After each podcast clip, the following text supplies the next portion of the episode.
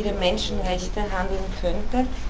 Dazu wird es notwendig sein, sich der Phänomenologie von der Seite anzunähern. Also ich habe ja nicht vor, jetzt, es wäre eine eigene Vorlesung.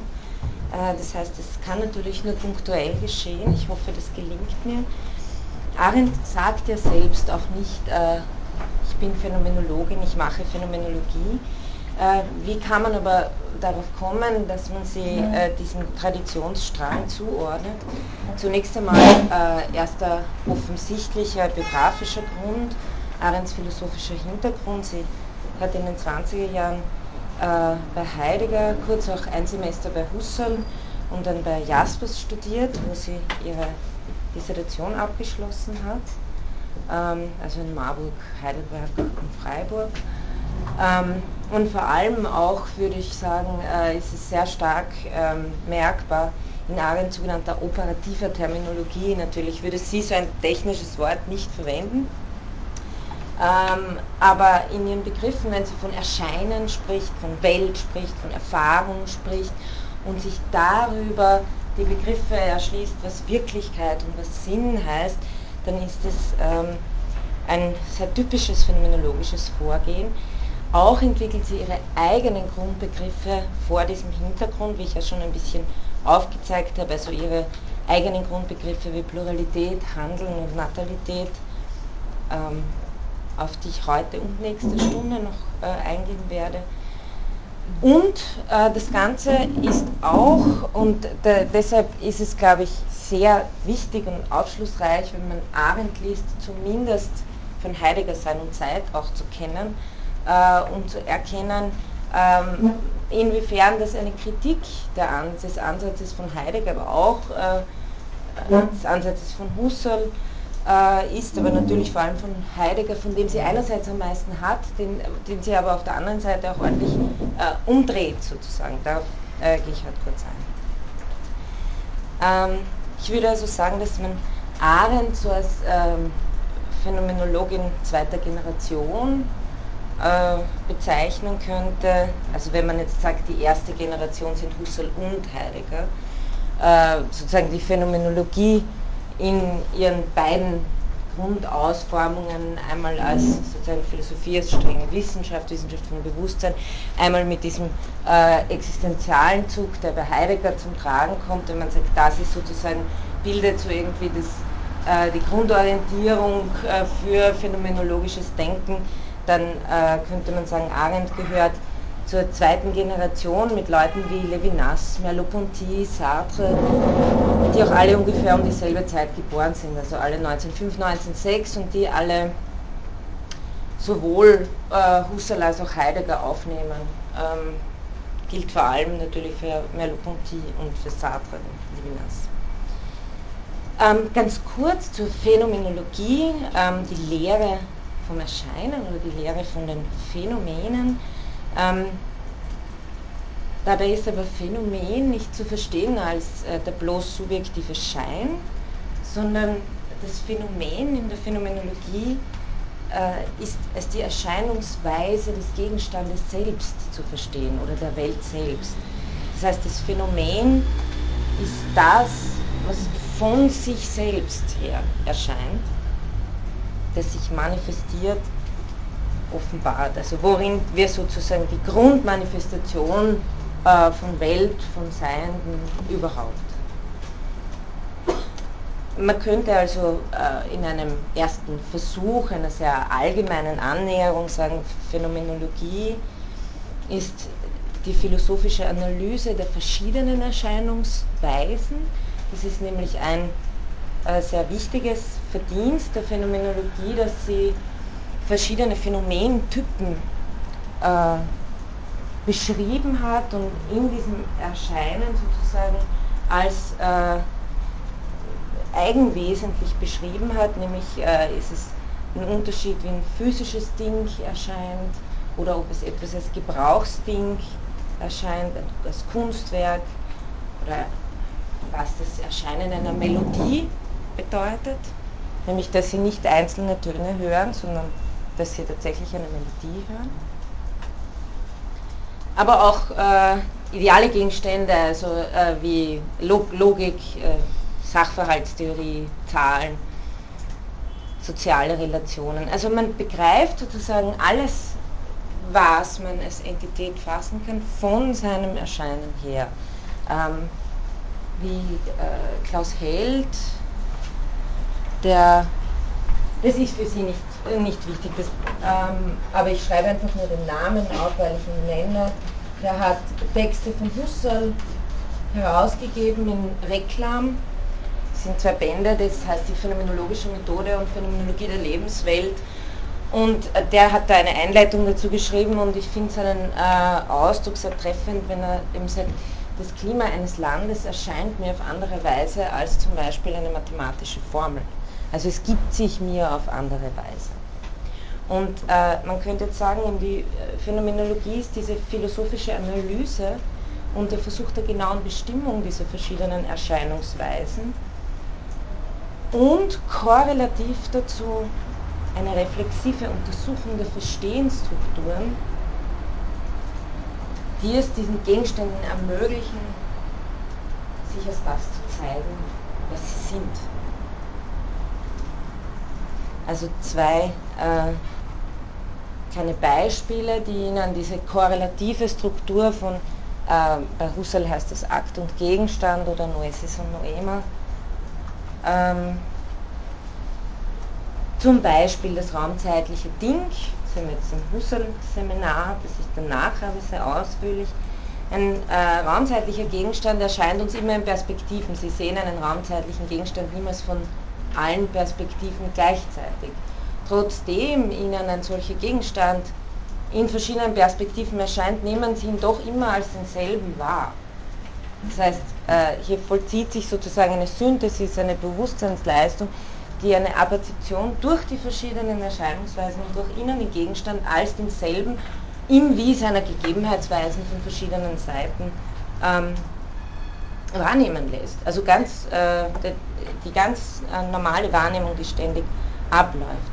Ähm, Husserl hat diesen schönen Satz, wo er sagt, die Wahrnehmung ist eine beständige Prätension, etwas zu leisten, was sie, ihren, in, was sie ihrem eigenen Wesen nach zu leisten außerstande ist.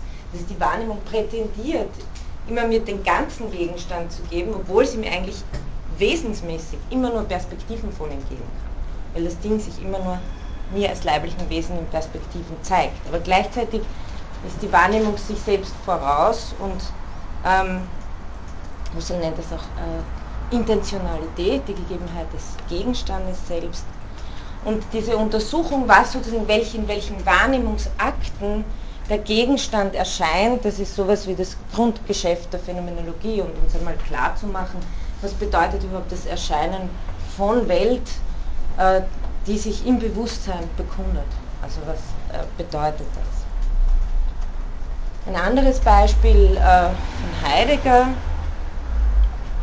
der, wie ich schon erwähnt habe, äh, immer den theoretischen Zugang nochmal unterschreitet auf den grundlegend alltäglich praktischen, ähm, das Gebrauchsding, also sagt, zunächst und zumeist sind wir in einer Welt nicht mit physikalischen Entitäten, sondern mit Dingen, die, wir, die uns zuhanden sind. Er nennt es die Seinsweise der Zuhandenheit. Das ist und da jetzt wieder die korrelative Struktur dazu, das ist keine kognitive Struktur, also keine Erkennensstruktur, sondern eben das, was er versucht zu beschreiben als besorgende Struktur des In der Weltseins. Also auch hier sozusagen die Eröffnetheit von Welt, die gleichzeitig das Erscheinen äh, von Gegenständen oder Gebrauchsdingen als Gebrauchsdingen äh, beschreibbar macht.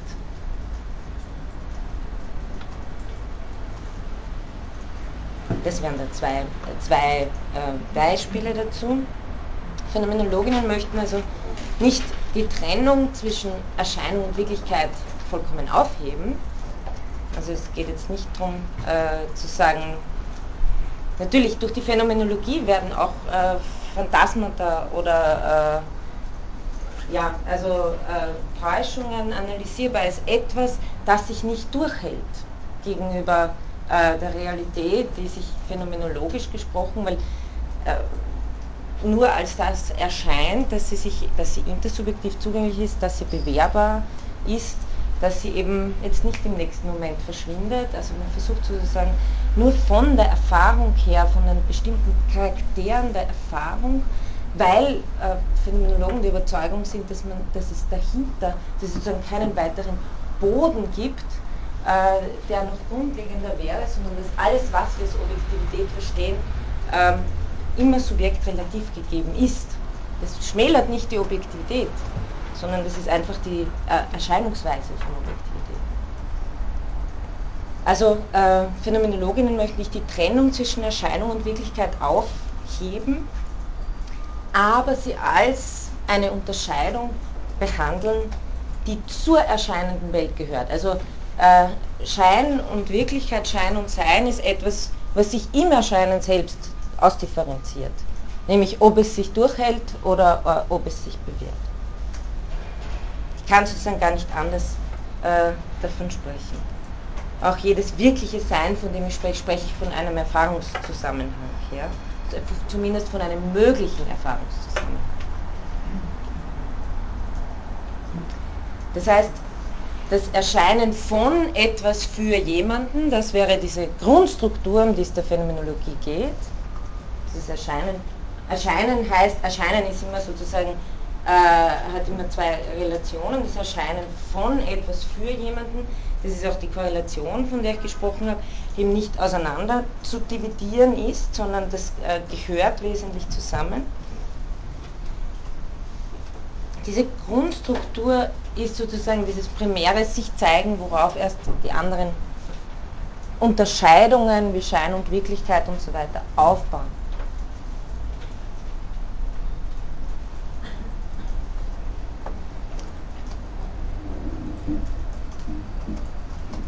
Wichtig ist äh, daher für die Phänomenologie das, was man äh, erste Personperspektive nennt.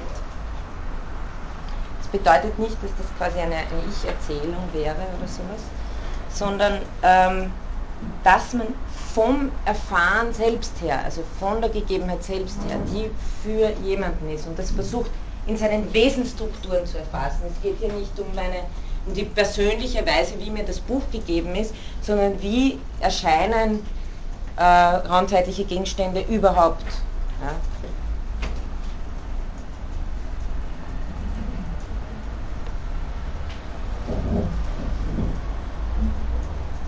Das heißt, äh, man versucht hier ähm, das vom Erfahren, vom Erscheinen her zu verstehen, im Gegensatz zum Beispiel zu einer Perspektive, die gleichsam von oben herunter blickt, einer dritten, dritten Person-Perspektive und die, äh, wie man eben so schon sagt, die Dinge objektiv beschreibt, von jeder Perspektive äh, abstrahiert. Die Phänomenologie vertritt äh, die Ansicht, dass äh, eine absolute Abstraktion ein Widersinn ist. Objektivität ist immer nur Objektivität für. Das heißt, äh, subjektiv heißt in der Phänomenologie nicht mehr dieses Relat, also Relative, es ist bloß subjektiv, aber objektiv ist es in Wirklichkeit so, sondern das in Wirklichkeit so und so sein ist eine bestimmte Art der Erscheinungsweise für uns intersubjektiv. Das heißt, äh, letztlich ist diese erste Personperspektive nicht zu streichen.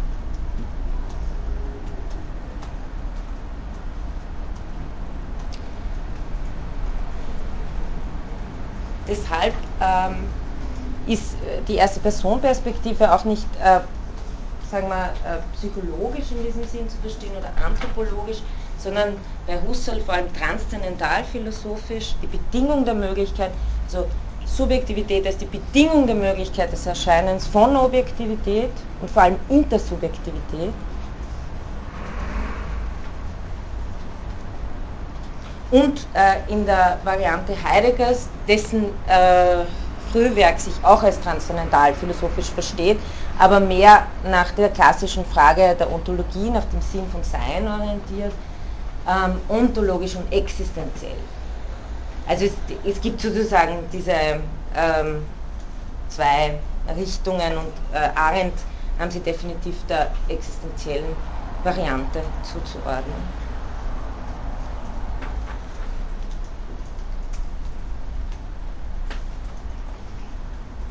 Also nochmal diese grundlegende These der Phänomenologie. Wenn man die prinzipiellen Bedingungen von Erkenntnis, Wahrheit und Sinn, also da geht es wirklich sozusagen um die Grundthemen der Philosophie, äh, der Bedeutung, der Begründung und so weiter, wenn man das verstehen möchte, bildet die Einbeziehung der Erste-Person-Perspektive eine unerlässliche Voraussetzung. Will heißen, man kann nicht vom Sinn ohne Instanz der Sinngebung sprechen. Man kann nicht von, vom Sinn, also alle Realitäten sind Einheiten des Sinns. Und äh, vom Sinn zu sprechen gleichzeitig das Bewusstsein von, die Sinngebung, die, den Ort, für den, an dem überhaupt etwas Sinn sein kann, äh, dabei auszusparen, äh, ähm, ist sozusagen eine, eine Reduktion, die in einen Objektivismus oder Physikalismus führt, der genau diese Grunddimension der Gegebenheit von etwas verkennt oder verliert.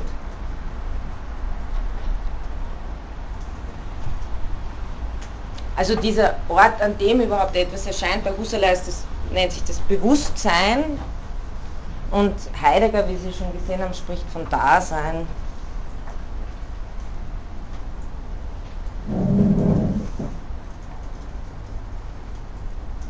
Und wie ich schon gesagt habe, also es geht nicht darum, dass wir alle unsere Subjektivität loswerden, Subjektivität in diesem alltäglichen, eher hinsichtlich der Erkenntnis negativen, verschleiernden Sinn, ähm, damit wir zu einer größeren Objektivität kommen,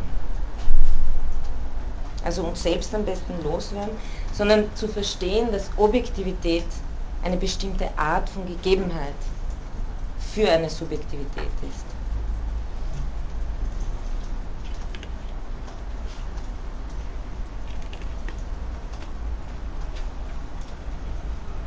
Also ähm, in der Phänomenologie sind die verschiedensten Eigenschaften, vor allem der Subjektivität, beschrieben und analysiert worden und das eben immer mit der Überzeugung heraus, dass eine erschöpfende Untersuchung der Phänomene auch gleichzeitig die Subjektivität, die Strukturen der Subjektivität äh, mit berücksichtigen muss, der diese äh, erscheinen.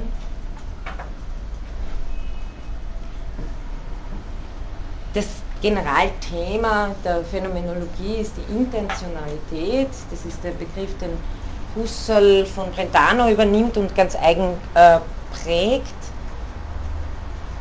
Heißt äh, ganz allgemein gesprochen, dass Bewusstsein immer Bewusstsein von etwas ist. Also die Überheit vom Bewusstsein, das äh, Bewusstsein immer sozusagen etwas zur Gegebenheit bringt. Im Englischen nennt man das Aboutness. Zu Bewusstsein von etwas zu haben, zu sein. Ein weiteres großes Thema ist äh, die Leiblichkeit, bei Melopontie zum Beispiel. Ihre Zeitlichkeit, Zeitlichkeit der Subjektivität, Zeitanalysen bei Husserl sehr bekannt, Zeit und Zeit natürlich auch von Heidegger, sozusagen die Zeitlichkeit des Daseins selber analysiert wird dass wir zeitlich Entwurfswesen sind, also eine Geschichtlichkeit haben.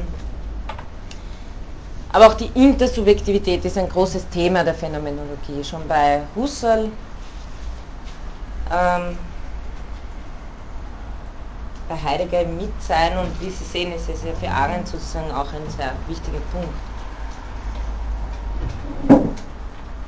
Was auch noch wichtig ist, es geht nicht darum, dass man zuerst die Subjektivität versteht, damit man dann versteht, was in der Welt passiert, also so, als wären das zwei getrennte Sphären, sondern ähm, äh, darum geht es auch nicht, sondern jedes Erscheinen von etwas ist immer Erscheinen für jemanden. Das heißt, es geht darum, Bewusstsein ist immer schon draußen.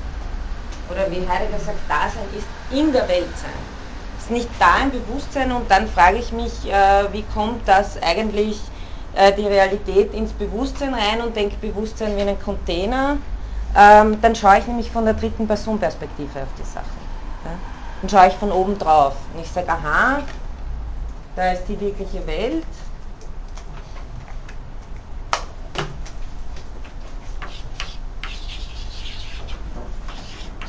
Da da ist ein Bewusstsein, wie kommt das in das rein, na, wird wohl ein kleiner Baum sein oder so.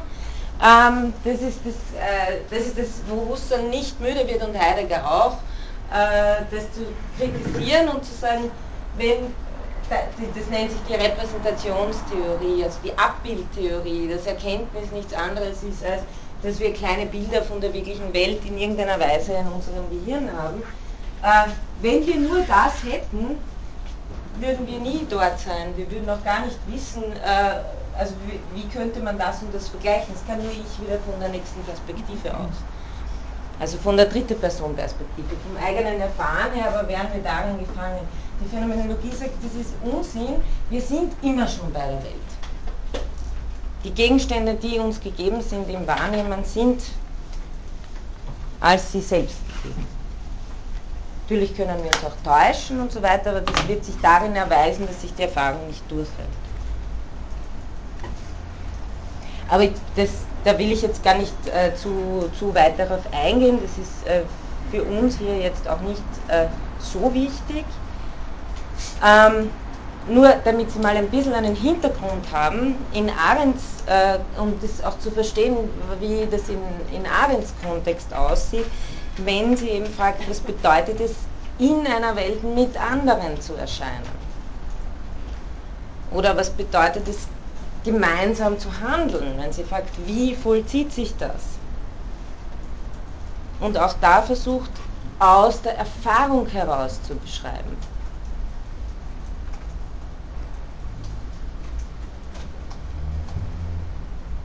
Also eben, was es bedeutet, angesprochen werden, zu sprechen, was es bedeutet, zu handeln und sich dabei als nicht souverän zu erfahren und so weiter.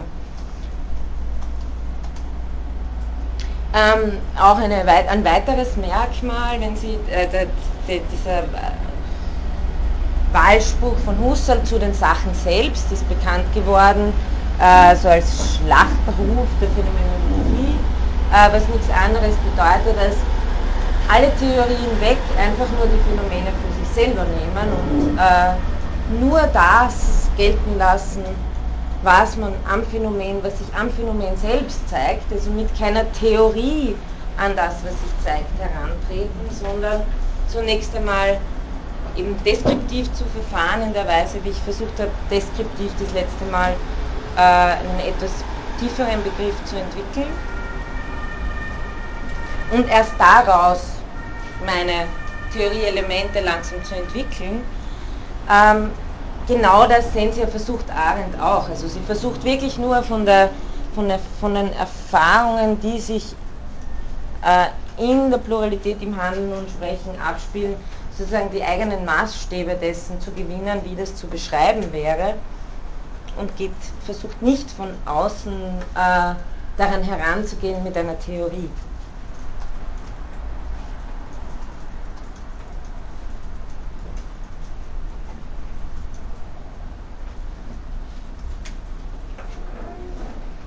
Dann könnte man natürlich auch sagen, also ähm, Arends Fragestellung, wie erschließt sich uns Seiendes, durch welche grundlegenden Tätigkeitsformen in der Vita Activa, ist natürlich auch äh, genuin phänomenologisch. Also das habe ich ja äh, schon versucht auszuführen, wie vollzieht sich unsere Subjektivität als lebendige, als leibliche, wo wir uns sozusagen als in einem Kreislauf erfahren, die Welt zeigt sich als äh, eine, die uns teilweise unter eine Notwendigkeit zwingt, in der wir arbeiten, verzehren, äh, dieser Kreislauf von Arbeit und Muße,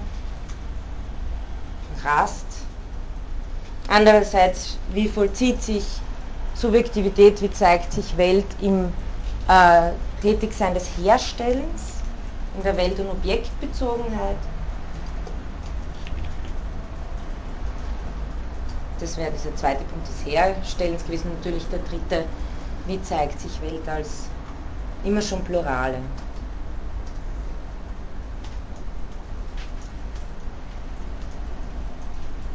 Also äh, Arendt äh, fragt nicht von vornherein, äh, wie man ja äh, klassisch auch fragen könnte, was ist der Mensch und versucht dann sozusagen äh, über gewisse begriffliche Konzeptionen etwas äh, zu, zu deduzieren oder etwas auszusagen, sondern sie fragt, wie zeigt sich etwas? Wie erschließt sich, wie eröffnet sich im Vollzug dieses oder jenes Tätigseins dieses bestimmte zur Welt sein?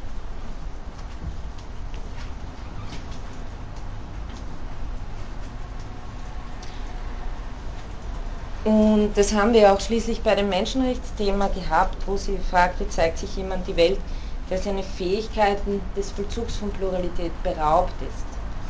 Also wie wird dadurch die Welt? Wie zeigt sich dadurch auch das Alltägliche, Selbstverständliche?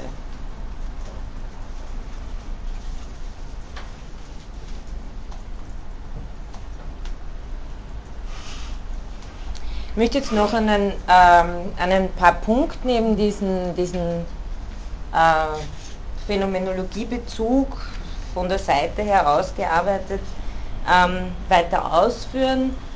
Äh, die vier Punkte werden uns insgesamt eben diese zwei Stunden vor der letzten Einheit dann noch beschäftigen.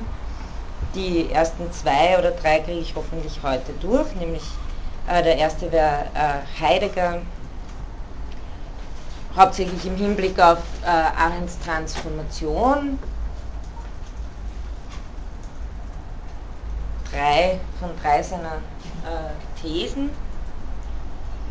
Dann äh, der zweite Punkt ist Jaspers, weil ich denke, dass äh, vor lauter Heidegger Arendt, äh, Love Story, Fixiertheit vergisst man gerne, dass äh, Arendt ja auch bei Jaspers eigentlich studiert hat und ich, ich glaube, dass das äh, ein ziemlich wichtiger Einfluss ist, um äh, ihr Werk äh, sich erschließen zu können. Mit Jaspers war sie übrigens ja auch äh, ihr Leben lang befreundet. Gibt es einen schönen Briefwechsel.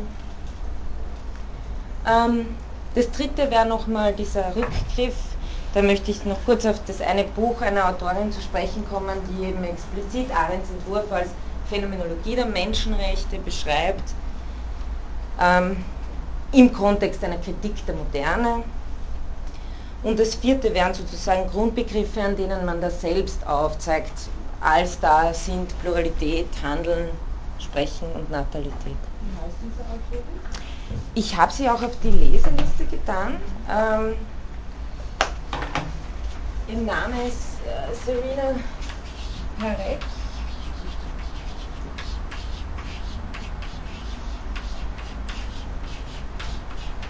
Ich erwähne es dann nochmal auch das Buch, wenn wir, wenn wir dann dabei sind. Natürlich, das ist, muss auch klar sein, also Arendt ist natürlich nicht äh, nur von der Phänomenologie beeinflusst oder, oder gar würde sie so etwas wie eine phänomenologische Methode strikt anwenden. Natürlich gibt es auch bei Arendt andere philosophische Einflüsse, die sehr relevant sind. Äh, zum Beispiel eben die Auseinandersetzung mit Aristoteles, allerdings auch hier ganz stark beeinflusst von Heideggers Interpretation. Ähm, dann ebenso äh, eine starke Auseinandersetzung mit Kant, wo ich auch sagen würde, dass die Jaspers-Interpretation dafür wichtig ist. Ähm, und dann habe ich ja äh, auch schon erwähnt, äh, gewissermaßen Einflüsse oder Wechselwirkungen mit Walter Benjamin, ähm, kritische Auseinandersetzungen mit Karl Marx und Platon.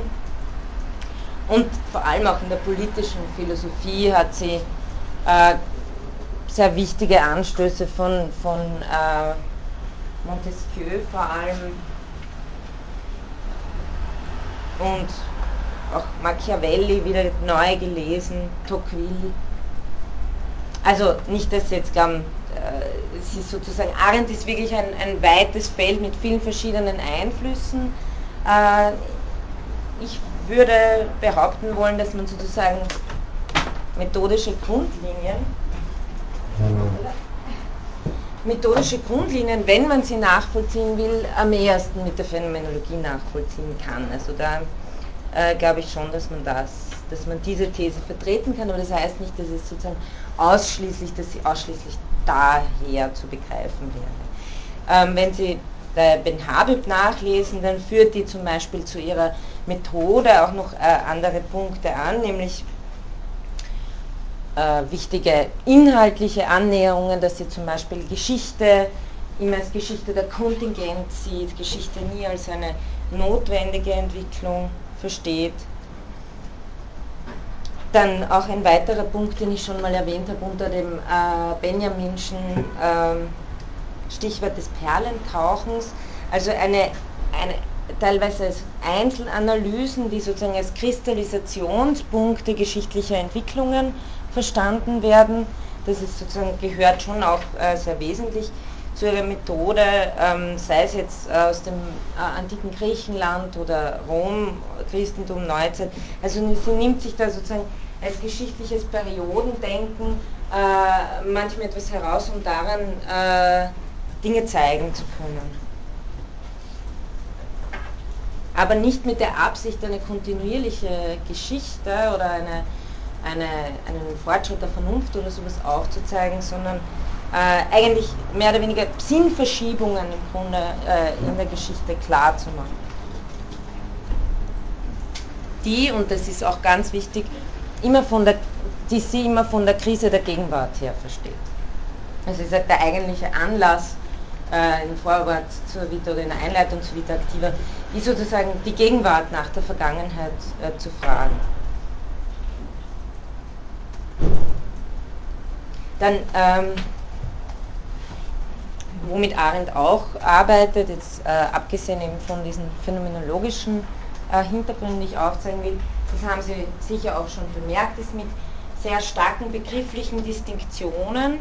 Also sie macht zuerst mal eine Unterscheidung im Sinne des, des also des äh, Unterscheidens im Sinne des dann kritisieren können, so wie Macht und Gewalt, äh, das Soziale, das Politische und äh, mit denen äh, begreift sie, dann versucht sie gewisse Phänomene zu verstehen, Freiheit, Notwendigkeit, Vorurteil, Urteil zum Beispiel, also wenn sie sagt, was uns heute als Vorurteile übrig geblieben sind, beruht, äh, wenn man zurückgeht, meistens auf Urteilen. Und es geht darum, äh, zu verstehen, was die genuinen Urteile waren, die zu Vorurteilen geführt haben oder wie sie zu Vorurteilen geworden sind und dann nochmal zurückzugehen und das auszugraben und äh, nachzuverstehen und be beurteilen zu können.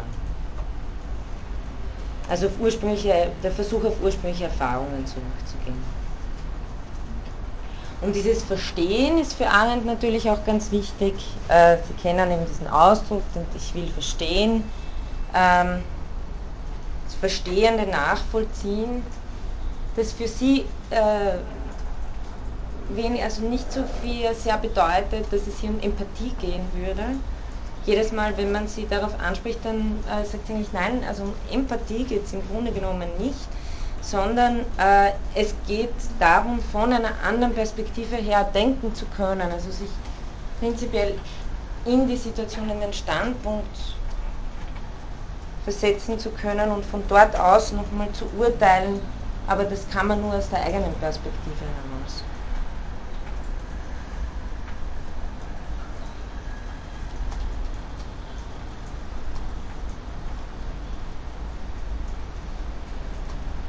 Und bei diesem Ich will verstehen geht es hier natürlich auch um das äh, Verstehende, Sichtbarmachen von gewissen Strukturen, die sie aber, also sie will damit keine ewigen Wahrheiten produzieren. Und ich glaube, da ist dann der Vergleich mit äh, Jaspers oder dieser Rückgriff auf Jaspers ganz hilfreich, um das zu erläutern, sondern sie will das einfach mal sozusagen ähm, in, äh, in die Diskussion bringen und eigentlich im Grunde eine weitere Diskussion dadurch auslösen. Also es geht hier nicht darum, fixe Wahrheiten festzumachen, sondern äh, etwas zu zeigen, der Versuch, äh, etwas verständlich zu machen, etwas zu zeigen und äh, das sozusagen wieder, wieder hinauszugeben in, äh, in diese Öffentlichkeit, in der diskutiert werden kann.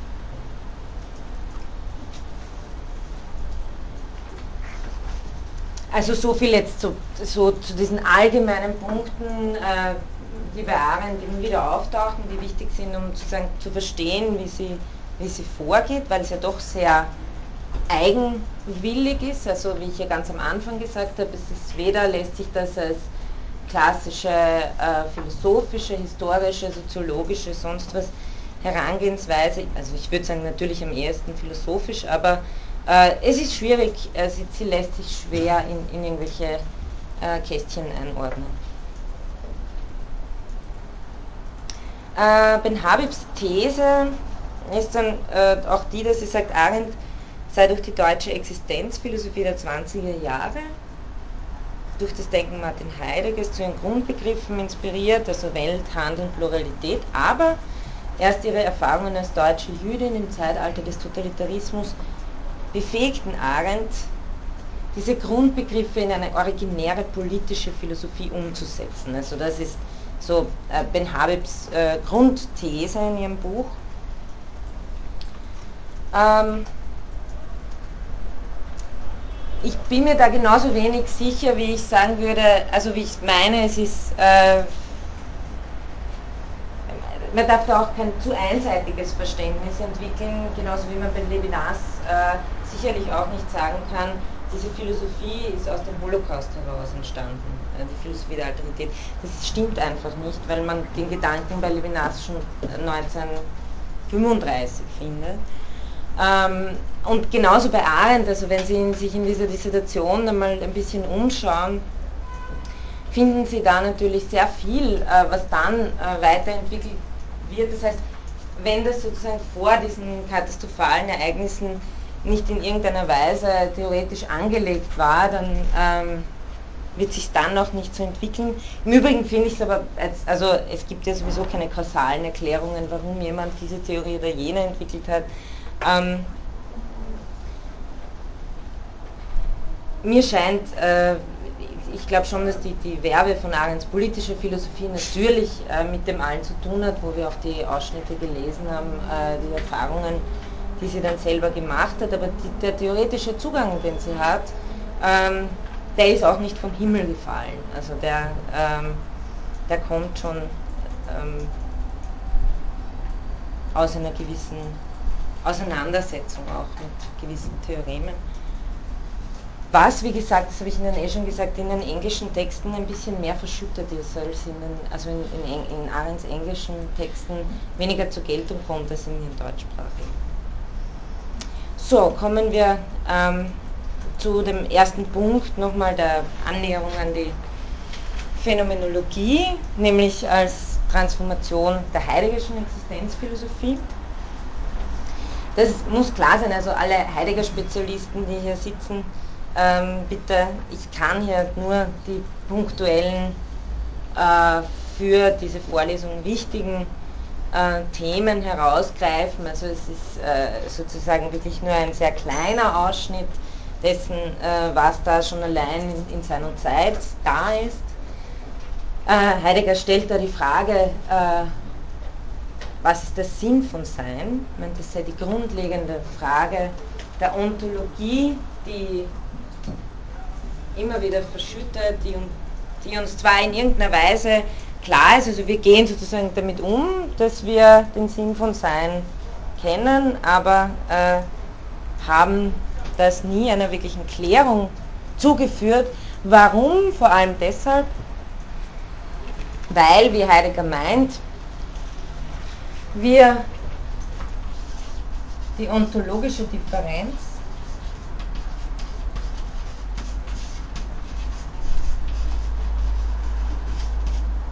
Also den Unterschied von Sein und Seienden. Weil die immer wieder verkannt worden ist. Das, meint, das müssen Sie sozusagen als verbalen Vollzug hören. Das Sein des Seienden als Anwesen, als, eben als verbaler Vollzug, das Seiende als alles, was auch immer nur äh, seiend gegenständlich sein kann, aber der, das Sein selbst, dieses, wodurch das Seiende anwest, wenn man so will, dies ist selber nicht nochmal ein Gegenstand. Das äh, kann sich aber auch, also wenn Husserl davon spricht, dass Bewusstsein nicht auf Gegenständliches reduzierbar ist, äh, dann ist das sozusagen das genaue Analog davon.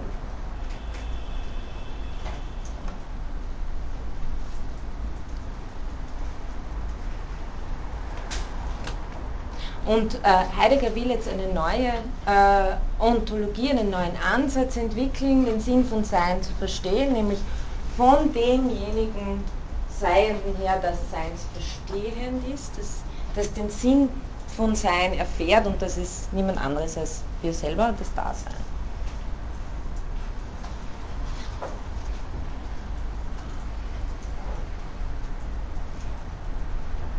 Heidegger nennt dieses Projekt Fundamentalontologie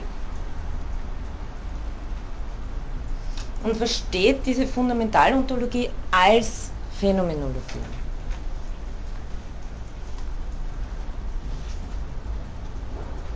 Inwiefern? Also Heidegger meint, dass äh, Husserl sozusagen durch seinen Begriff der Intentionalität, also das Bewusstsein immer, Bewusstsein von etwas ist das Erscheinen von Welt, selbst nicht nochmal auf einen Gegenstand in der Welt reduzierbar ist, sondern die Eröffnetheit von Welt überhaupt. Also dass Husserl mit diesem Begriff der Intentionalität seine fundamental ontologische Frage oder eine äh, dementsprechend äh, radikale ontologische Frage, als eben die Frage nach dem Sinn von Sein, vom seinsverstehenden Wesen her, vom Dasein her, erst möglich gemacht habe. Das heißt, das, was Husserl als Intentionalität beschreibt, als Offenheit, Gegebenheit von etwas überhaupt, das ähm, versteht Heidegger oder radikalisiert in gewisser Weise, äh, nochmal unterläuft äh, den theoretischen Ansatz, den Husserl damit äh, vertreten will und sagt, ähm, diese Offenheit ist selbst nochmal als Existierende zu verstehen, als Welthafte zu verstehen, also als Dasein in einer Welt. Und nochmal, äh, Dasein, das habe ich das letzte Mal schon gesagt, Dasein ist keine Eigenschaft, die dem Menschen zukommt, so wie äh, ungefiedert und zweibeinig, sondern äh, Heidegger versucht damit, die Seinsweise zu beschreiben, von der her wir überhaupt das sind, was wir sind. Also es ist keine, Dasein ist keine, keine Eigenschaft, sondern Dasein ist wirklich der Versuch äh, des phänomenologischen Aufweises dessen, äh, was es heißt, in der Welt zu sein, äh, seinsverstehend zu sein,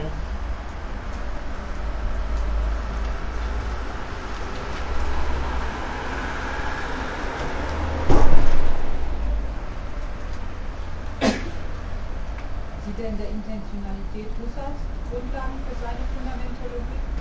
Er sieht in, dieser, in diesem Begriff der Intentionalität äh, sozusagen die Möglichkeit, überhaupt so zu fragen. Ja, insofern, ja.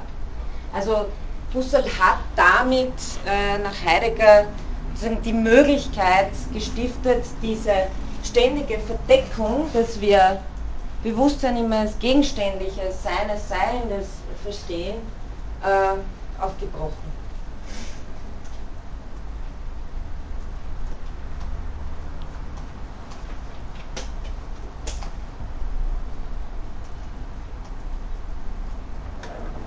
Also dieses unvermittelte bei den Gegenständen sein, im Bewusstsein von als bei in der Welt sein, bei den Gegenständen sein, ähm, ist bei Heidegger noch radikaler ausgelegt als die, er nennt das die Lichtung, dann also diese Offenheit äh, von äh, dieser Erscheinungsraum überhaupt.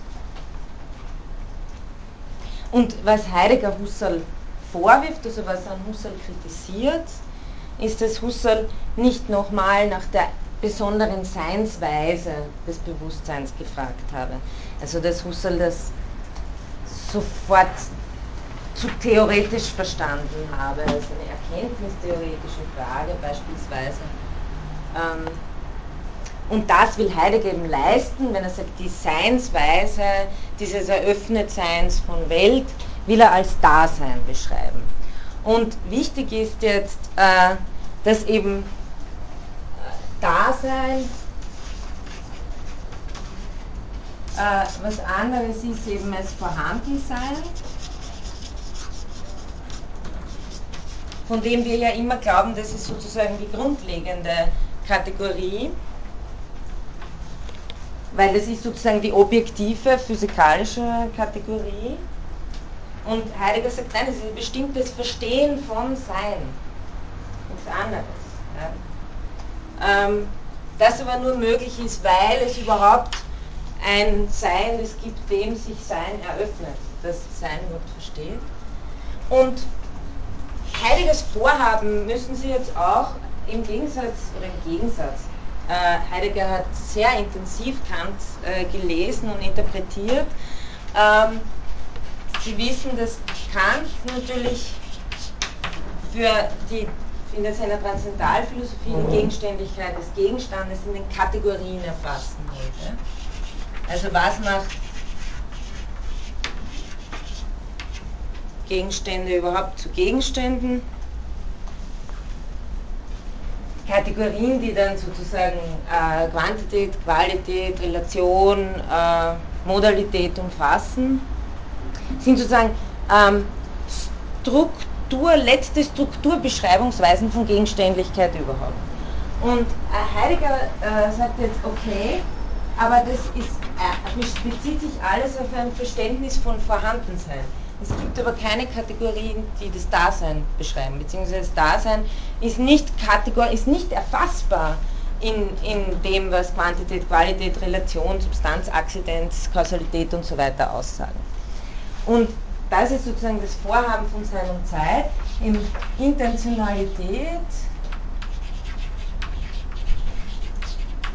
qua Bewusstsein, qua Dasein zu, als, zu explizieren in sogenannten Existenzialien.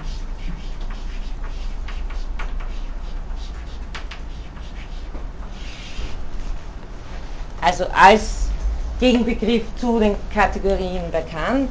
Das sind sozusagen die Strukturen von Dasein, die Strukturen, in denen sich die Eröffnetheit von Welt beschreiben lassen soll.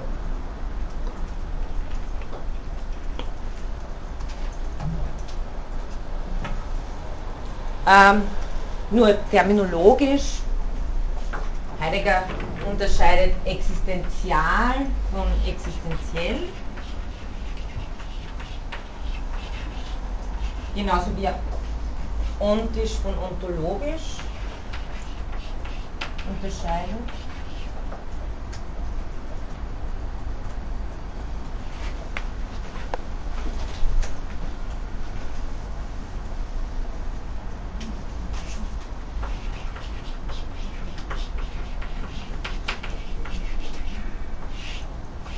Also die gehören zusammen und die gehören zusammen und es handelt sich um Beschreibung auf zwei Ebenen.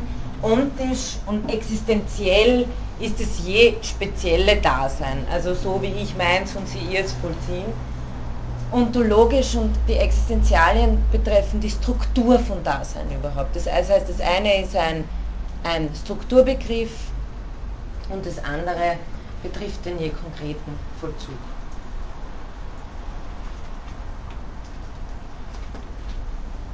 Also ontologisch in dem Fall die Strukturen des Seienden und ontisch das Seiende selbst betreffen. Von on, Sein, griechisch. Ähm, diese, diese Existenzialien, ich meine, das kann ich jetzt nur so äh, quasi äh, Ihnen aufzählen, weil genau ausführen kann ich es äh, aus Zeitgründen nicht. Aber eins haben wir ja im Grunde genommen besprochen, nämlich das In der Welt sein. Das eines der Grund, äh, äh, grundlegendsten ist, also das Welt, wie wir das letzte Mal gesagt haben, äh, der Weltbegriff, der, der klassische Weltbegriff war sozusagen die Summe alles Seienden, wo Heidegger auch darauf aufmerksam macht, äh, die Summe alles Seienden setzt immer schon eine Welt voraus, in denen dieses in, äh, in der dieses Seiende erscheint. Das heißt, die Welt ist selber kein Ding in der Welt. Und äh, diese Welt in, in ihrer Struktur, das in der Welt sein, eine Welt haben, ist äh, eine wesentliche Struktur des Daseins in der Welt sein. Dann äh, gleichzeitig eben diese Sorgestruktur, Dasein als zeitliches zu verstehen. Äh, wir sind nicht bloß sozusagen äh, physisch vorhanden, sondern haben unsere je eigene Vergangenheit und unsere je eigene Zukunft, zu der wir uns nicht nicht verhalten können. Also auch wenn sie uns ostentativ egal ist, verhalten wir uns dazu. Also wir sind sozusagen zeitlich immer schon ausgedehnte Wesen, das drückt Heidegger in dieser Sorgestruktur aus. Das wäre ein weiteres Existenzial. Dann äh, eines, das auch Eingang in den Feuilleton gefunden hat, ist äh, der, das der Befindlichkeit. Im Gegensatz zur Stimmung, der, also im, Stimmung wäre sozusagen auf der, auf der ontischen Ebene, aber Struktur nennt Heidegger das Befindlichkeit und meint damit äh, einen vorreflexiven Weltbezug des Daseins. Dinge gehen uns oder die Welt geht uns an. Das ist ein wesentliches sich zeigen von Welt. Und innerhalb dieser Weltoffenheit ist die theoretische Einstellung nur eine und wohl eine, auch eine abkünftige und äh, grundlegendere. Nämlich die grundlegende ist für Heidegger immer die Alltäglichkeit, das ist zunächst und zumeist.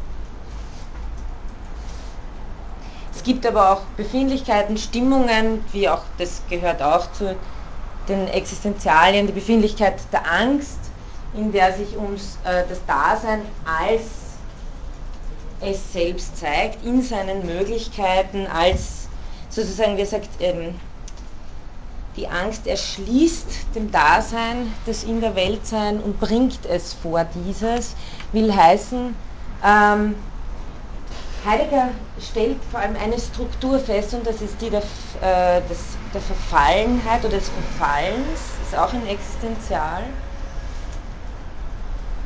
Was nichts anderes bedeutet, als dass es strukturell, er macht strukturell fest, das Dasein eben dazu neigt, sich immer schon misszuverstehen, also sich als einen bloßen Gegenstand in der Welt zu verstehen, einerseits und andererseits ähm, seine eigenste Möglichkeit, also sich selbst wählen äh, zu können und zu müssen, wie Sartre sagt, eben, wir sind verurteilt, frei zu sein, diese Struktur äh, der auszuweichen und sich in das Mahn zu flüchten, also so wie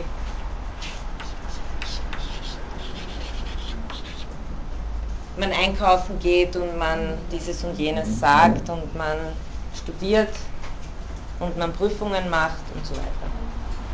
Und das ist die Struktur der Verfallenheit. Heidegger sagt, äh, das Dasein ist immer ein sich schon vorweg sein, in der Welt sein, bei innerweltlichem Seienden. Sie müssen diese, also das ist halt die Heidegger Terminologie, aber dieses sich äh, vorweg sein ist sozusagen sich selbst als diese Eröffnetheit im Grunde genommen eigentlich zu vergessen.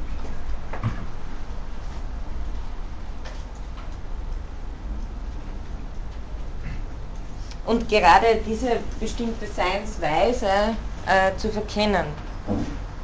Und das selbst, meint Heidegger, gehört irgendwie zur Struktur des Daseins. Er ähm, sagt, es, also, sagt so, dass dieses, äh, diese Verfallen, dieses Verfallen sieht er nicht als negativ, ich meine, natürlich äh, ist es schwer, äh, vor allem in der Wortwahl dann in Sein Zeit, es, es nicht äh, negativ zu verstehen. Aber primär geht es Heidegger darum, etwas zu beschreiben, nämlich dass diese Eröffnetheit als Innerweltsein, bei den innerweltlichen Dingen sein, sich selbst äh, vergisst als die Eröffnetheit von Welt. Ja auch an der Ebene des Bewusstseins und unterscheidet sich von Gegenständen. Er analysiert ja auch die Seinsart. Ja, nach Heidegger ich meine, ich, ich pflichte Ihnen ja bei.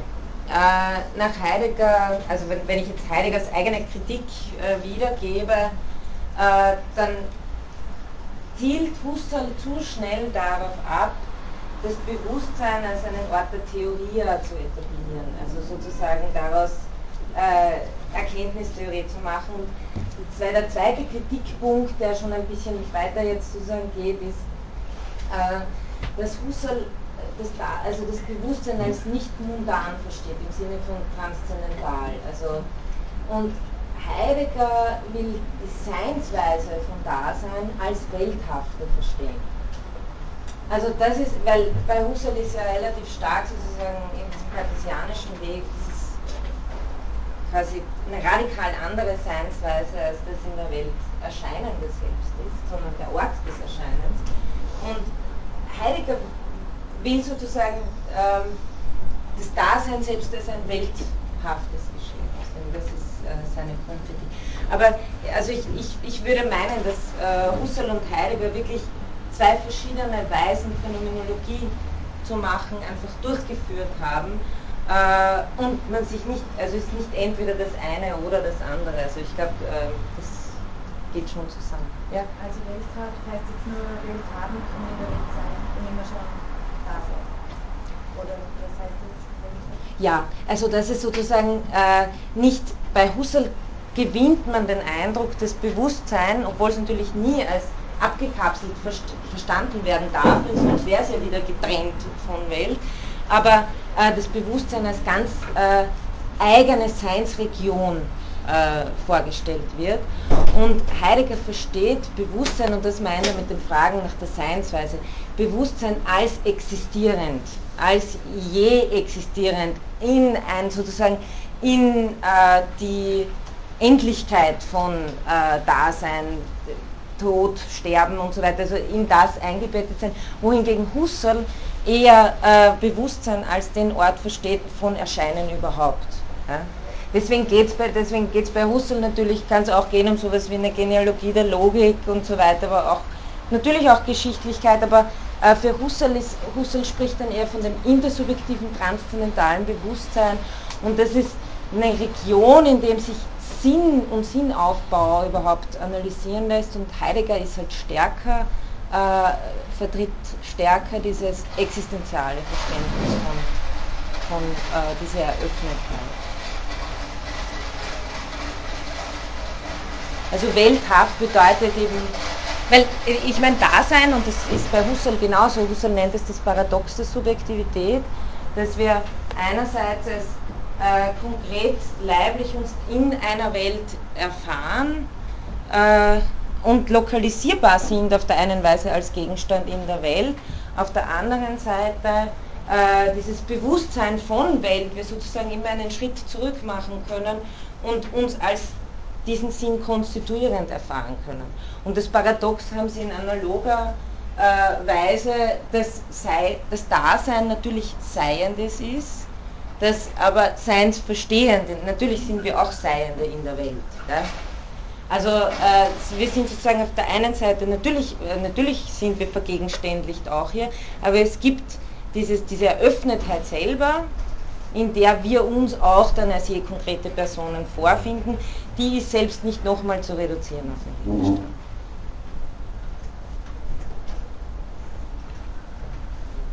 Genü mhm. Genügen die Existenzialien als Strukturbegriffe selbst untereinander einer Struktur? Weil, ich meine, ja.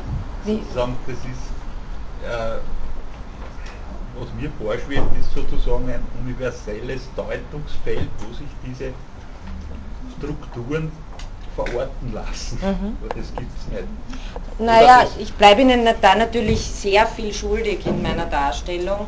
Äh, ich würde schon sagen, dass Sein und Zeit da diesen Horizont relativ gut aufmacht. Also dass sie wirklich dann äh, ein Deutungsfeld haben von Seinsverstehen von Dasein als, äh, ja, also ich will jetzt gar nicht anfangen darauf einzugehen, ich, ich, also ich glaube, das, das liegt an meiner verkürzten Darstellung, dass das nicht, dass sozusagen nicht diese Gesamtheit des Heideggerschen Entwurfs klar werden kann. Aber auch Sein und Zeit ist ja äh, trotz allem ist ja ein Fragment geblieben, weil es relativ schnell publizieren musste, weil er ja dann, das setzte er dann im Spätwerk fort, es geht ja eigentlich um die Frage nach dem Sinn von Sein.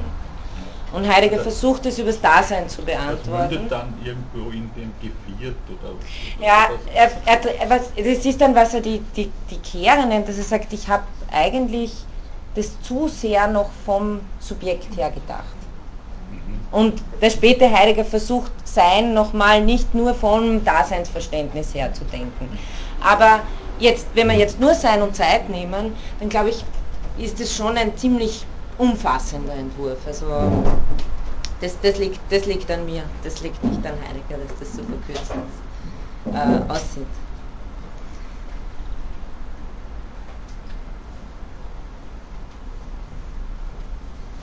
Ja, also eben bei Heidegger äh, Grundfrage eben des Existieren muss phänomenologisch berücksichtigt werden und Sie sehen schon auch, das ist auch der, der Raum, in dem sich dann äh, Arendt bewegt, äh, philosophierend. Jetzt möchte ich aber äh, auf die Kategorien kommen, die sie da grundlegend umgestaltet, oder Kategorien eigentlich Themenfelder sind. Und da möchte ich äh, drei kurz nennen. Das erste ist der Zusammenhang von Öffentlichkeit und Eigentlichkeit. Das zweite ist der Zusammenhang von Selbstsein und Mitsein. Und das dritte der Zusammenhang von Mortalität und Natalität, wobei Natalität eben der Arendsche Begriff ist. Ähm, zum ersten, also der Zusammenhang von Öffentlichkeit und Eigentlichkeit. Bei Heidegger, Heidegger sagt eben, äh, auch, auch Mitsein ist sozusagen ein existenziales Dasein, ist immer schon Mitsein. Ähm, nur ist Mitsein meist für Heidegger eine eher problematische und inauthentische Form des Zusammenseins, so wie das in Sein und Zeit äh, erscheint. Heidegger ähm, assoziiert es meistens mit Weisen der Uneigentlichkeit, also das erkläre ich gleich. Sie haben eben ähm, diese Modi des Verfallens, ja, das Mahn, da haben Sie auch dann das, das Gerede zum Beispiel, äh, die Neugier führt er da auch an. Also sozusagen alles Weisen, denen wir uns selbst im Grunde zu uns nicht als das äh, verhalten, was wir als Dasein sind, so könnte man vielleicht sagen. Ein bekannter Satz, äh, wo Arendt dann genau das Gegenteil macht, aus Sein und Zeit in Paragraph 27, ist, äh, Heidegger sieht vor allem die Öffentlichkeit negativ diese, diesen Raum des Mann. Und äh, da schreibt er eben, die Öffentlichkeit verdunkelt alles und gibt das so Verdeckte als Bekanntes und jedermann Zugängliches aus. Also die Öffentlichkeit verdunkelt alles. Zehrt sozusagen das, indem es das, was da erscheint, als Bekanntes und jedermann Zugängliches ausgibt. Ähm, zu Eigentlichkeit und Uneigentlichkeit. Prinzipiell ist es eben diese Struktur der Verkennung, Heidegger nennt sie früher auch äh, Verdrehung, noch in den früheren Vorlesungen vor Sein und Zeit, ähm, diese Struktur, die für das Dasein typisch ist, eben soll zunächst äh, keine Wertung sein, sondern ein Aufzeigen dieser Struktur des Verfallens.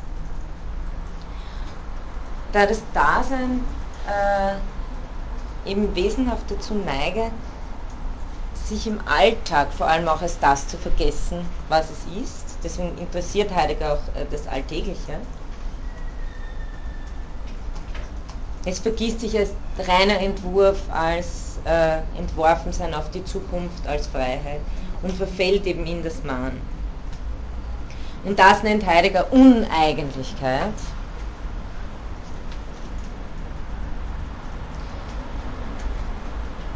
Wir fliehen sozusagen vor der Last des Daseins in das Mann. Warum ist das jetzt äh, existenzphilosophisch schon von Kierkegaard her gesehen problematisch? wenn Sie das äh, von der Frage der Moral zum Beispiel verstehen, also von Kant her, ist eher so das Problem Kierkegaards, ähm, da gibt es ja den kantischen Unterschied zwischen pflichtgemäß und aus Pflicht oder pflichtmäßig und aus Pflicht. Also äh, wenn der äh, Händler die seine Kunden nicht übervorteilt, dann ähm, tut er das möglicherweise bloß aus Eigennützigkeit, weil sonst seine Kunden nicht mehr kommen würden. Das heißt, er verhält sich zwar äh, dem kategorischen Imperativ, dass man äh, jemand nicht übervorteilen sollte, äh, gemäß, aber bloß äußerlich. Also pflichtgemäß heißt bekannt bloß äußerlich und Auspflicht ist, weil man sich selbst äh, zum Motiv macht. Das ist der Unterschied. Ähm, von Moralität und Legalität, also Legalität bloß äußerliche Pflichtgemäßheit, Moralität etwas aus Pflicht zu tun. Und für die Existenzphilosophie, äh, die jetzt sozusagen in der Subjektivität die Wahrheit sieht, wo kein nichts was Allgemeines sozusagen das noch äh, übersteigen kann, kommt sozusagen noch eine weitere Unterscheidung hinzu. Handle ich aus Pflicht, weil man das halt so tut? Also handle ich aus Pflicht, weil es das eben ist, was man tut, aus Pflicht handeln, was moralische Leute so machen?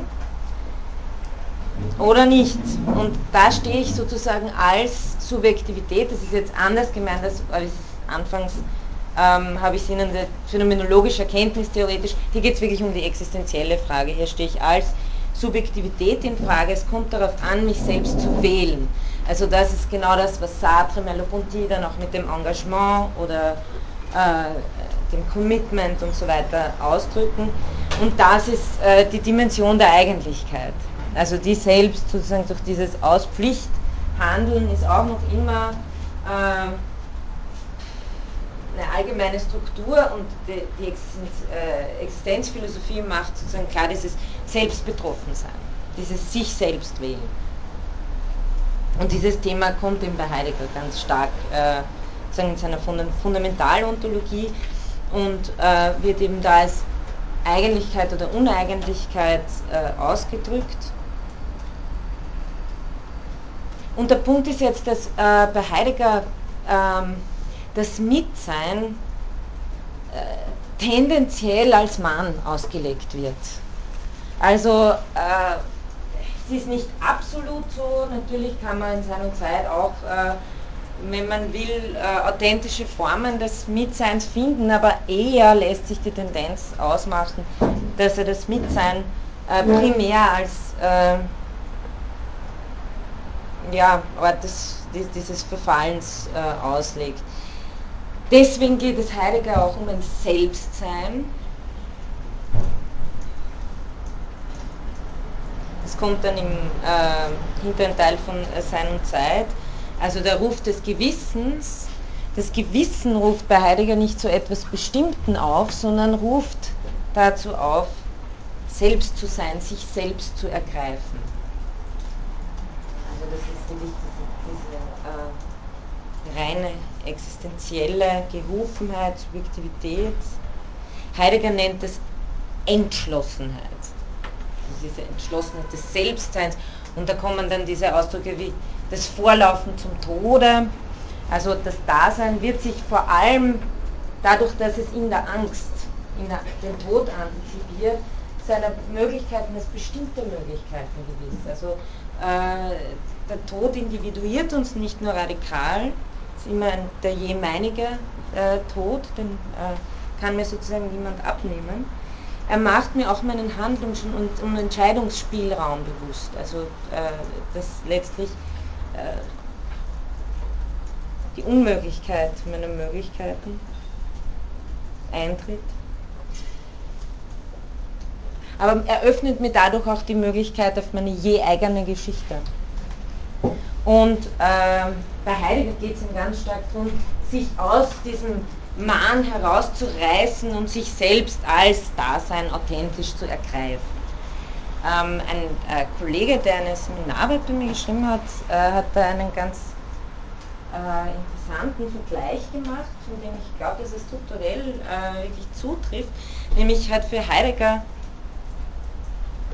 ähm, das Mahn eine ähnliche Stellung wie für Kant äh, die Neigung in der Moral. Also sozusagen ähm, das Mahn ist äh, das, dem man widerstehen muss, um ein authentisches Selbstsein zu erreichen, so wie bei Kant eben der Neigung.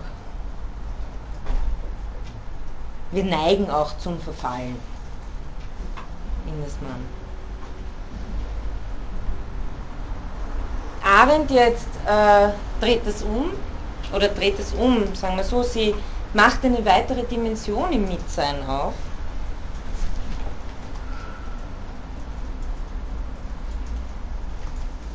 Weil bei Arendt, wie Sie ja schon gesehen haben, wird äh, Mitsein als eine grundlegende Form des Daseins bei Heidegger zu einer zur menschlichen Pluralität als elementarer menschlicher Bedingtheit, nämlich Bedingtheit bei Arendt, durch die wir unser Eigentliches erst vollziehen können. Das heißt, sie, sozusagen für sie, wenn sich äh, wo Eigentlichkeit abspielt, dann eigentlich nur im äh, Vollzug von Pluralität.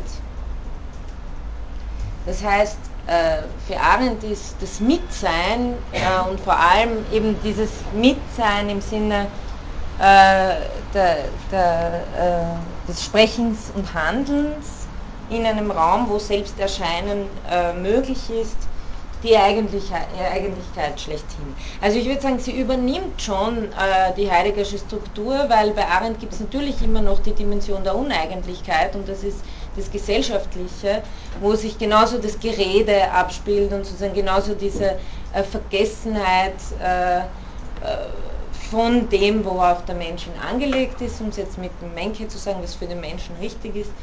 Ähm, aber äh, wichtig ist, dass bei Arendt das Selbstsein äh, nicht etwas, äh, gar nicht etwas ist, was ich überhaupt äh, nur erreichen könnte, ohne nicht mit anderen zu sein oder vor anderen erscheinen zu können und dass auch mein Selbstsein nicht etwas ist, was ich selber ergreifen könnte, sondern dass das immer ein offenes Spiel im, im Erscheinungsraum ist, im Erzählen und Erzählt werden, im Urteilen und beurteilt werden. Also dass ich sozusagen, ähm, was Arendt ganz äh, deutlich macht, äh, mit sehr viel äh, harter Kritik und ein äh, bisschen Bitterkeit gegenüber Heidegger, aber in dieser kleinen Schrift, die sie 46 geschrieben hat, ist, dass das Selbstsein in der Existenzphilosophie nicht funktioniert. Also dass das letztendlich äh, auf nichts anderes führt als das Phänomen der Weltlosigkeit und äh, weltlose, äh, radikal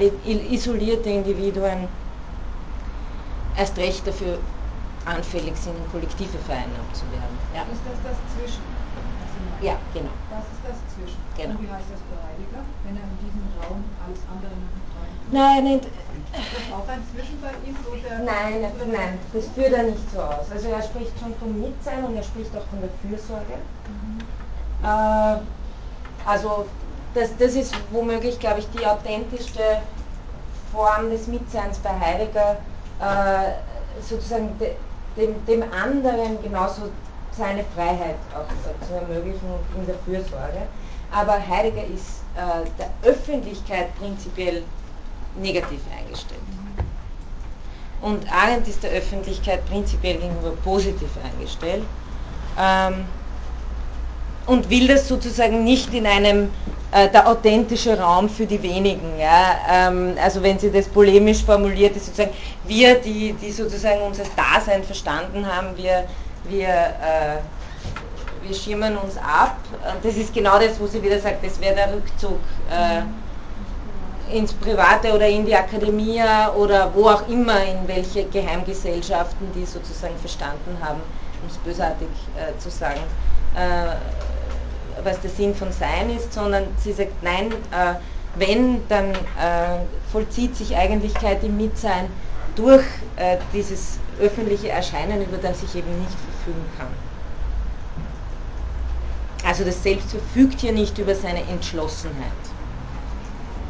sondern gibt sich frei in einen Handlungsraum, der durch die verschiedenen Perspektiven der Pluralität konstituiert ist.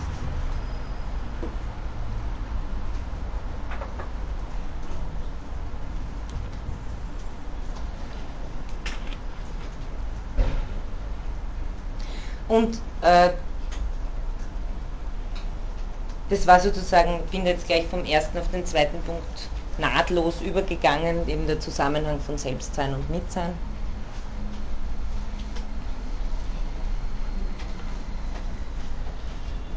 Ein Selbst äh, ist man sozusagen nicht in, in Isoliertheit. Ein Selbstsein bedeutet erscheinen und erzählt werden. Ähm, der, der, dritte Punkt ganz kurz noch, äh, auch äh, das wird, glaube ich, durch diese grundlegende äh, Verschiebung auf den Gedanken der Pluralität klar, ähm, dass Arendt eben nicht das Sein zum Tode stark macht, nicht äh, die Ähnlichkeit, denn wenn Sie, an, wenn Sie diese radikale Vereinzelung haben, eben dieses Selbstsein, ist es klar, dass sich das einzelne Wesen von seinem Tod her am stärksten versteht, weil es da wirklich individuiert wird. Arendt möchte aber dem entgegensetzen, den Menschen vom Anfang sein, also von einem Anfang machen können, zu verstehen, das ist äh, das, was sie Natalität nennt, was ich noch ausführen werde. Ein bisschen zumindest. Und einen Anfang machen, das ist wichtig. Einen Anfang machen hat ja auch zwei Dimensionen. Es ist einerseits, ähm, sie sagt, es ist, hat sich zum Beispiel auch in ihren Sprachen niedergeschlagen, Archein, Kratein, aber vor allem Agere und Gerdere. Äh, also das Beginnen, das einen Anfang machen, was auch dann herrschen heißt zum Beispiel, aber das setzt ja auch auf andere, die sozusagen fortführen und vollziehen. Also immer dieses einen Anfang machen äh, ist sozusagen etwas, was auch immer schon äh, mit impliziert, dass andere dieses in gewisser Weise fortsetzen. Das ist sozusagen der Impetus, der auch in einen Anfang machen drinnen steckt.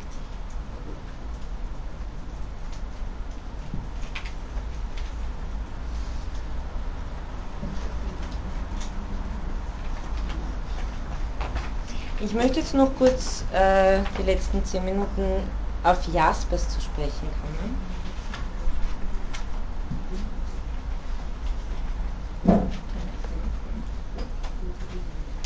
Also Sie haben ja gesehen, dass sozusagen Arendt, wenn man sie als Phänomenologin verstehen kann, dass jetzt nicht äh, Phänomenologie im Sinne der strengen Wissenschaft, wie das Husserl äh, so verstehen wollte, äh, zu sehen ist, äh, sondern eher im existenziellen Sinn. Und nur weil es nicht strenge Wissenschaft ist, heißt auch nicht, dass es irgendwie sein soll, ähm, sondern, und ich glaube, dafür ist eben Jaspers wichtig, im Geiste der Kommunikations- und Existenzphilosophie, die eben Jaspers, äh, der ja heute, der war ja zu seiner, seinen Lebzeiten sehr viel populärer, als es heute ist.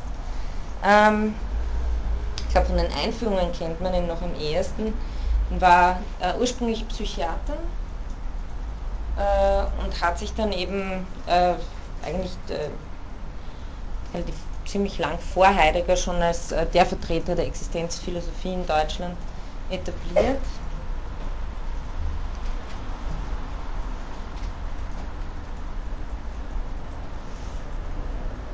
War vor allem nach dem Krieg ein wichtiger Ansprechpartner, weil Jaspers eben sozusagen in die innere Emigration äh, gegangen ist, im Gegensatz zu Heidegger, keine Verstrickung mit dem Nationalsozialismus äh, sozusagen auf seinem Konto hat, äh, sondern äh, Jaspers sich da von Anfang an äh, distanziert hat.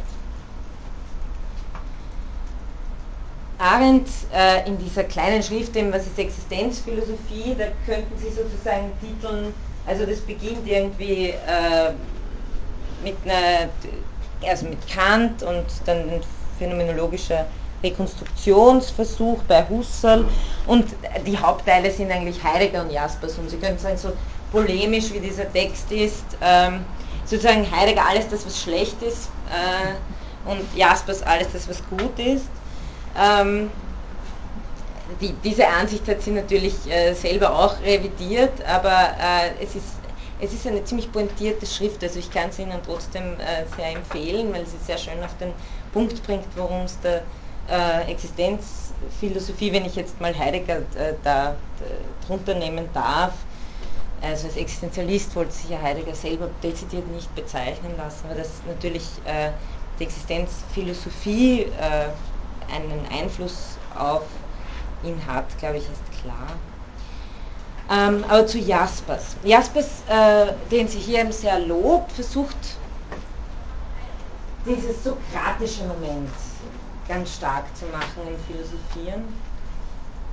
Also Jaspers geht es nicht um eine Philosophie, sondern er versucht die Philosophie in Philosophieren aufzulösen. Das heißt, er versucht Wege zu finden, in denen philosophische Resultate unter Anführungszeichen so mitgeteilt werden, dass ihnen der Resultatcharakter genommen wird. Also es geht um den Vollzug und nicht ums Produkt, nicht um Ergebnisse. Das heißt, im Zentrum steht die Frage nach der Mitteilbarkeit und nach der Kommunikation. Und das bitte lang vor Habermas. Äh, also äh, das scheint mir schon in einer äh, existenziellen Variante, aber hier wird das erste Mal wirklich dieser Grundgedanke der Kommunikation als der wesentliche Boden vehement vertreten bei Jaspers. In der Kommunikation meint er, bewegt sich äh, der Philosophierende prinzipiell unter seinesgleichen, also unter anderen Menschen, an die er appelliert, wie auch sie an ihn appellieren können. Also es geht hier um, äh, ja, auch mit Habermas Begriff der herrschaftsfreien Kommunikation.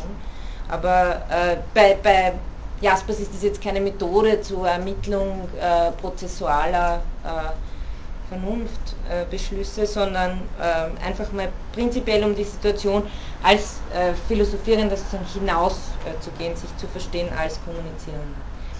Ähm, Existenz bei Jaspers heißt ein bisschen anders, äh, etwas anderes als bei äh, Heidegger. Sie könnten sagen, Existenz bei Jaspers ist selber eine eigentliche Form äh, des Existierens. Das ist äh, sozusagen der Mensch, der sich schon in seiner Freiheit versteht in, in Kommunikation auf die Freiheit der anderen gerichtet ist. Und diese Form der Existenz bei Jaspers ist eine, in der der Mensch sich gegen sein bloßes Resultatsein wendet. Also der Mensch ist immer mehr als das, äh, was gesagt werden kann. Ähm, daher, äh, so ist auch äh, Jaspers Begriff des Transzendierens zu verstehen und der, der Grenzsituationen Jaspers geht es darum, dass ähm, man sich aus der, wie er sagt, aus der Scheinwelt des nur Denkbaren an die Grenze der Wirklichkeit begibt, die als bloß Denkbares oder Mögliches nicht mehr zu erfassen ist. Also die Grenzsituationen sind natürlich äh, Leid, Schuld, Tod von Nahestehenden, ähm, aber kann natürlich auch Liebe sein, sind auf jeden Fall Grenzsituationen, in denen, in, in die wir vor eine Wirklichkeit gebracht werden, in der das Denken selbst scheitert. Und Denken bei Jaspers hat selber nun die Funktion, den Menschen an bestimmte Erfahrungen heranzuführen, nämlich Erfahrungen, in denen das Denken selbst scheitert. Und, aber das Denken und nicht der denkende Mensch darum geht es. Also es geht jetzt nicht äh, darum, dass wir sozusagen verzweifeln und zerbrechen müssen, sondern es geht darum zu, äh, einzusehen, dass sozusagen diese, das, das Denken als Tätigkeit die, sich als Grenze, äh, also die, die Wirklichkeit als Grenze dieses Vermögens erfährt.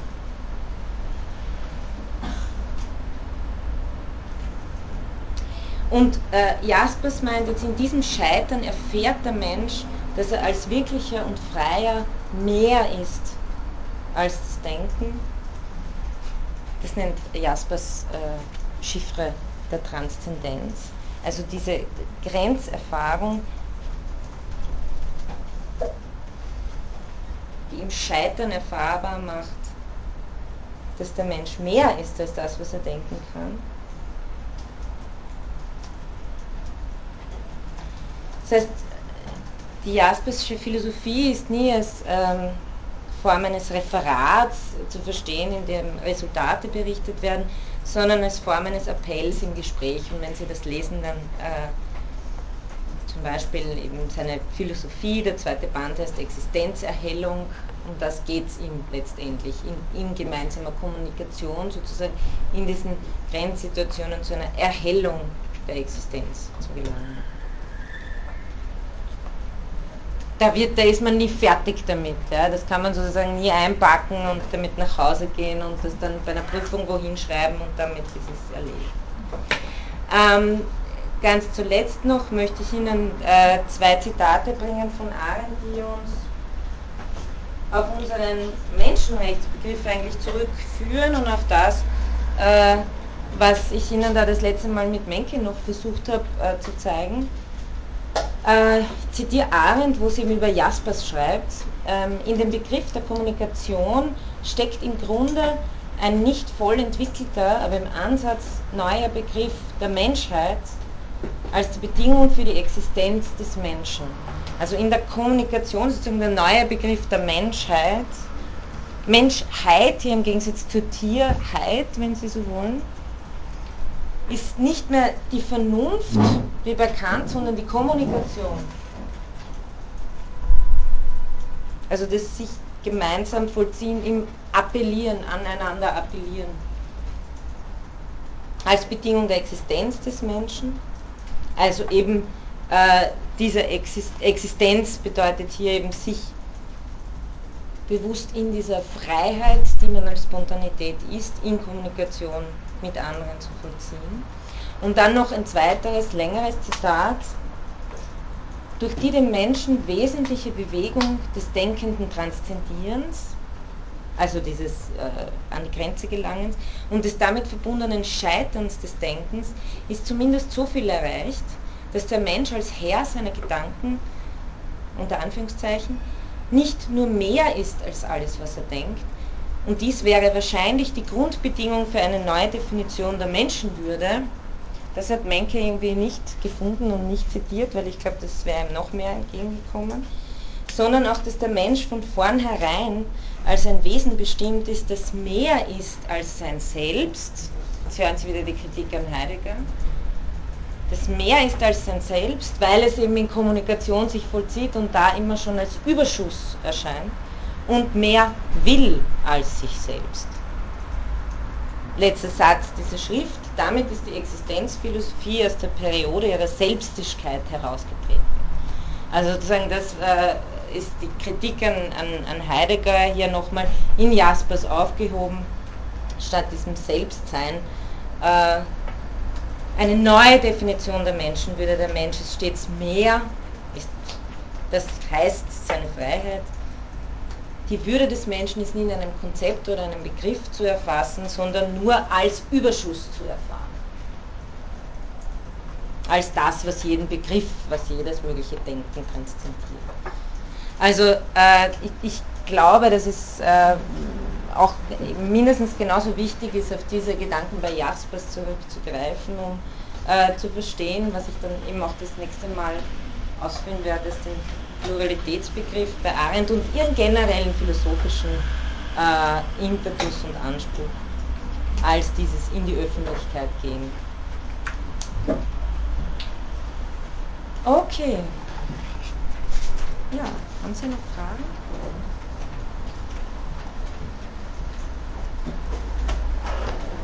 Gut, dann danke ich vielmals.